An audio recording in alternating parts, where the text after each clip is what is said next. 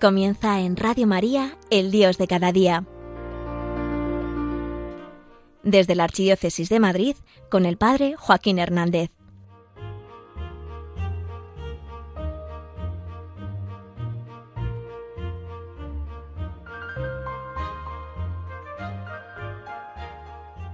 Hay mucha gente que en la historia ha declarado la muerte definitiva de Dios, o sea que Dios deja de ser irrelevante.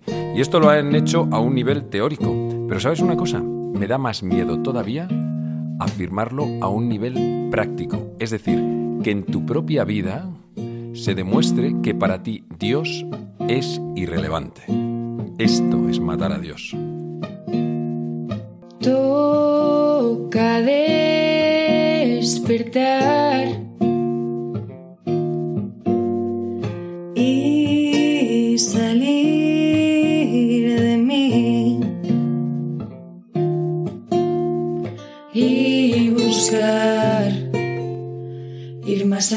Muy buenos días, yo soy el Padre Joaquín y esto es El Dios de cada día, un programa de Radio María para gente despierta. Y hoy te quiero hablar de temas de fe, espiritualidad y estilo de vida. Bienvenido, bienvenida, estamos en familia.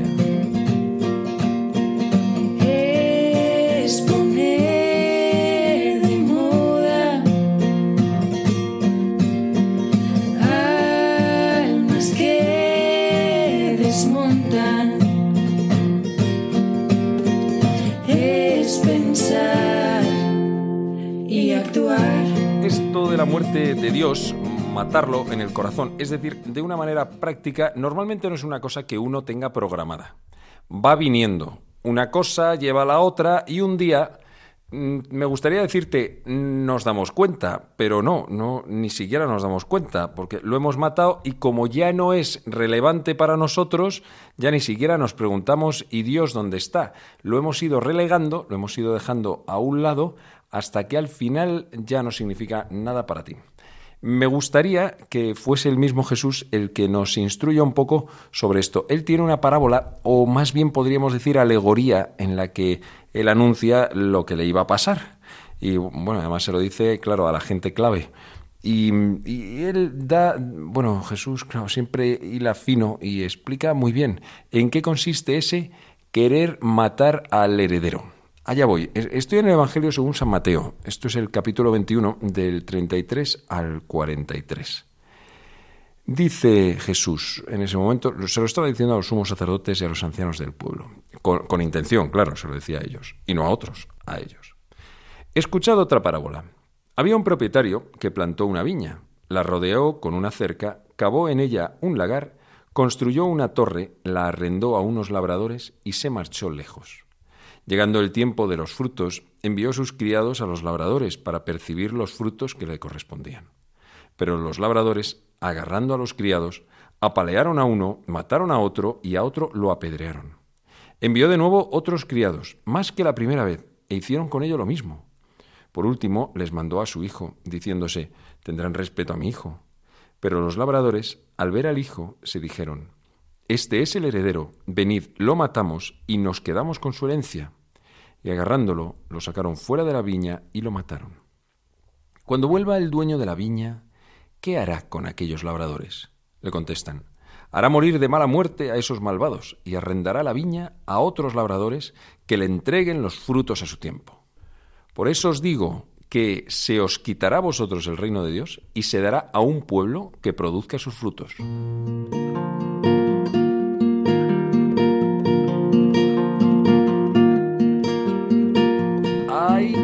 Fácil es adueñarse de los dones de Dios y de sus tesoros y de las cosas que Él nos ha entregado, también en la Iglesia e incluso en la tradición. Qué fácil. Entonces, bueno, vamos a poner un poco dentro del contexto de a qué se refiere Jesús. En realidad, no sé si te has dado cuenta, pero va con toda la intención.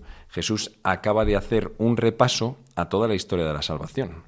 El tema de la viña lo hemos tocado en capítulos anteriores.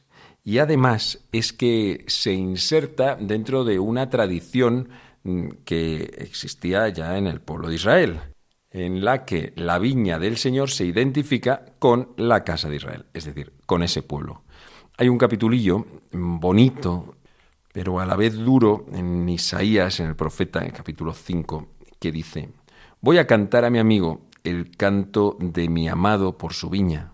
Mi amigo tenía una viña en un fértil collado. La entrecavó, quitó las piedras y plantó buenas cepas. Construyó en medio una torre y cavó un lagar. Esperaba que diese uvas, pero dio agrazones. Estaba hablando el profeta de su amigo, y su amigo es Dios, que plantó ese pueblo, que lo cuidó, que con esmero, como si fuese casi prácticamente, dice, su amada, es decir, como si fuese su esposa. Efectivamente, Dios me gusta pensar que ha hecho todo lo que ha podido por nosotros. Es decir, que si hubiese podido hacer más, pues habría hecho más todavía. Lo ha hecho para cuidarnos. Lo ha hecho porque somos sus favoritos, sus preferidos. Esta viña de Israel o este pueblo somos también nosotros, es también la Iglesia, es también, incluso, si me apuras, la humanidad entera. Y Dios fue enviando a lo largo de la historia estos emisarios o estos a ver, ¿cómo, ¿cómo, le llama el texto que te he leído? Criados, dice Jesús. Criados para que percibieran los mm, frutos que los labradores habían estado cultivando. Y sin embargo, los fueron mataron, matando. Eh, así, pues primero a los primeros, luego a los segundos, a los terceros, e incluso al mismo heredero. Eh, ¿Qué cosas? ¿Qué cosas? Pues sí, eh, es que se habían acabado adueñando de la misma vid en vez de devolverle a su dueño lo que le correspondía, decidieron en un momento determinado, oye, pues si es que se vive bien. Nos han regalado esto, estamos aquí cómodos, estamos tranquilos, ¿por qué vamos a tener que rendir cuentas a nadie? Y entonces pensaron, oye, pues la única manera de quitarnos este peso de encima es matar al heredero. Lo matamos y nos quedamos con la viña. Ya te digo que en principio no era su propósito, simplemente empezaron a beneficiarse de ese don que Dios les había entregado. Y poco a poco el corazón se fue apegando no a Dios, sino a lo que era de Dios. No a la persona, sino a sus dones. Por eso te decía que esto es más fácil de lo que podría parecer. Por eso acabaron matando a Jesús en gran parte por envidia, porque se les hacía incómodo. Llegaba él y, claro, pues tenían que tomar una postura, una decisión. Pero igual que no lo hicieron con Juan Bautista, tampoco lo hicieron con el mismo Jesús. Dicen, mira, nos lo quitamos de encima, es preferible que uno muera y que no, no que perezca todo el pueblo. ¿Para qué nos vamos a andar liando? Nos lo quitamos de encima. Qué fácil es quitarnos marrones de encima que nos complican. Y quizás Dios nos esté queriendo decir algo en medio de ellos. Al final Jesús pregunta, bueno, ¿y entonces qué vamos a hacer con estos labradores? Y, los mismos que eran los labradores a los que Jesús estaba hablando, le dicen, les dice, pues entonces lo que va a hacer es hacer morir de mala muerte a esos malvados y arrendar la viña a otros labradores que les entreguen los frutos a su tiempo. Efectivamente, pues así lo hizo Jesús y lo hizo en su iglesia después de Pentecostés. ¿Cuáles son los otros labradores que de verdad sí que fuesen fieles? Pues el mundo gentil, porque aquellos judíos, los principales no fueron, del judaísmo, quiero decir, no fueron los que devolvieron los frutos, bueno, pues entonces mm, empezaron a predicar a los paganos, judíos, romanos, fenicios, gente de todas partes. Y así llegó hasta España y ha llegado el anuncio del Evangelio a cantidad de sitios. Bendito, bendito sea Dios.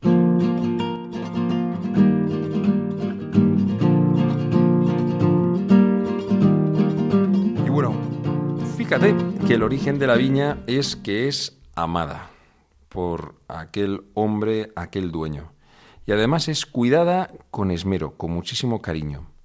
Y además el Señor tenía expectativas sobre ella. Esperaba que diese buenos frutos y dice Isaías, pero dio agrazones. Em, Dios tiene unas expectativas sobre su iglesia, tiene unas expectativas sobre nosotros mismos, sabiendo que además todo lo que Él nos ha entregado es un préstamo, no es un regalo que, como se dice aquello de Antarrita, Rita, Rita, lo que se da no se quita. Mm, bueno, es que nunca nos lo ha regalado y ya está. Todos los talentos que el Señor nos ha entregado son para devolvérselos con, con, con un plus, es decir, habiendo fructificado. Todo es un préstamo. Y como veíamos en alguno de los últimos capítulos, es que ya solamente estar trabajando en esta viña es un premio. El saber que estás ahí, que a veces los cristianos podemos decir, tú, pero menudo marrón, ¿no? Estás aquí trabajando toda la vida, entregado al Señor, y entonces, ¿y qué pasa? Que uno se suma al final del todo los de los viñadores de la última hora de la tarde, aquellos trabajadores, y resulta que cobran lo mismo que nosotros. Bueno, es que, es que en el momento en el que estamos pensando eso, se nos ha olvidado que el gran regalo ha sido poder estar entregándonos al Señor durante toda nuestra vida. De otra manera, será fácil que nos apropiemos de esa viña que el Señor nos había dado. Que, ¿Te acuerdas del hijo pródigo que tenía un hermano, un hermano mayor, que en el fondo acaba envidiando al hermano menor, porque él trabajaba en la viña, pero no tenía la sensación de que fuese suya. Y al final, bueno, pues en realidad le habría gustado, le habría encantado tener la misma libertad que el hijo mm, menor, pero, pero no, no fue capaz de hacerlo. Y tú nunca me has matado el, el becerro cebado para hacer una fiesta con mis amigos y bla, bla, y bla, bla. Y resulta que descubre al final en su corazón que quería lo mismo que el otro sí que había sido valiente en pedir. No digo que estuviese acertado, no, pero bueno, es que los dos tenían un mal sentimiento dentro de su corazón. Aquellos hombres, en realidad, yo creo que no tenían programado matar al heredero. Pero bueno, igual que ninguno de nosotros tiene programado matar a Dios dentro de su corazón. Ah, no se llega de la noche a la mañana, como te estaba contando. Pero es verdad que si uno quiere vivir solamente de su propia voluntad, al final tiene que matar a Dios dentro de su corazón. Exteriormente todo puede seguir siendo igual. Yo voy a misa, rezo, de vez en cuando me enfado con él, o no, o me da un poco igual, todo es muy educado. Pero en realidad mi corazón mantiene una distancia con él. Nuestros caminos no van uno sobre el otro. Yo de vez en cuando veo el suyo, pero digo, mira, es el tuyo y yo es que no voy a tomar ese camino.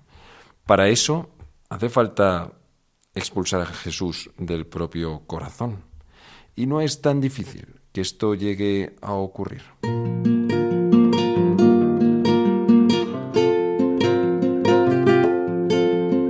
También te digo, cuando uno se pasa toda la vida queriendo cumplir eh, solamente su voluntad, esto es cansadísimo.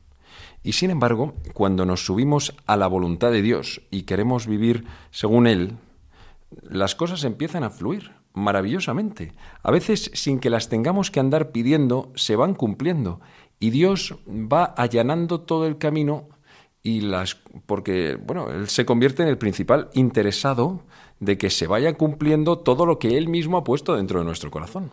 Claro, esta dinámica no ocurre cuando yo me quiero empeñar en que salga adelante lo que yo había concebido y me pase toda la vida diciéndole al Señor, bendice esto, bendice aquello, bendice tal, cuando a lo mejor Él ni siquiera lo ha suscitado dentro de mí. Eran simplemente geniales ideas mías. Es bonito ver cómo la parábola que Jesús nos propone tiene un verdadero final bueno. La viña al final es entregada a otros viñadores y la muerte del hijo no constituye como el final definitivo. Había un, hemos escuchado también hace poco, un versículo en el aleluya de una misa. Yo soy la vid, vosotros los sarmientos. El que permanece en mí y yo en él, ese da mucho fruto. Pues me inspiraba un poco porque, oye, resulta que la vid no solamente son dones que el Señor nos ha entregado, sino que es el mismo Señor entregado. Ese da mucho fruto, el que permanece unido a la vid. La vid es el mismo Cristo. Y los otros labradores a veces se pueden convertir en esas personas que nosotros no nos esperábamos. Y los que somos católicos cristianos de toda la vida no siempre respondemos adecuadamente. Nos hemos acostumbrado a vivir en medio de la gracia. Y vienen otros que se acaban de convertir ahora mismo que acaban de conocer a Jesús y, resulta que acogen sus dones, sus regalos, sus carismas con un corazón mucho más abierto, mucho más espléndido, más ilusión, con muchísima más alegría. Bendita gente que abre el corazón a Dios, sean de la primera hora de la tarde, de la segunda o del atardecer, porque Jesús les pagará lo mismo que a cada uno de nosotros. Dios saca adelante sus planes de la salvación sobre cada hombre y mujer.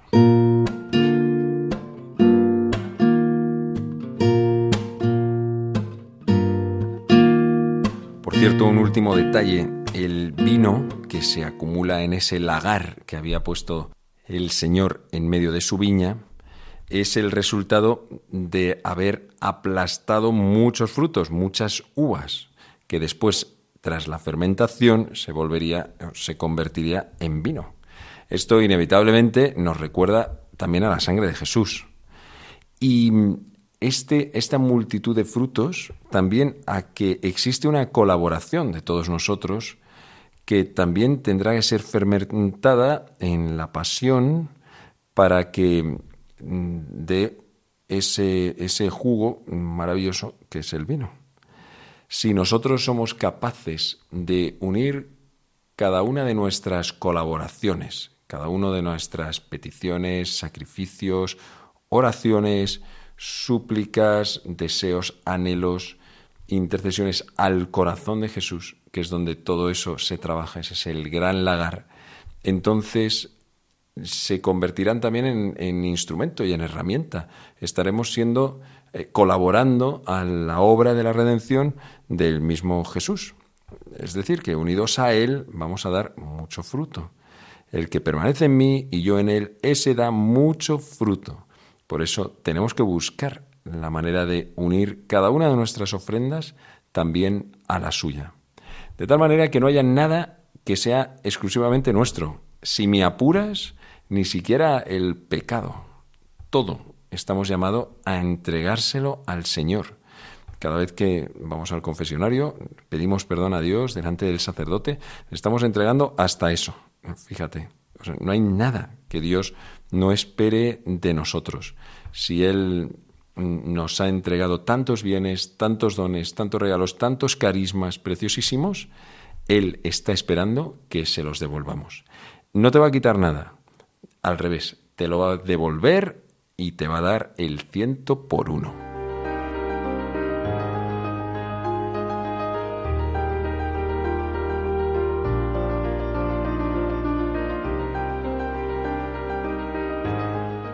Finaliza en Radio María El Dios de cada día, hoy desde la Archidiócesis de Madrid con el Padre Joaquín Hernández.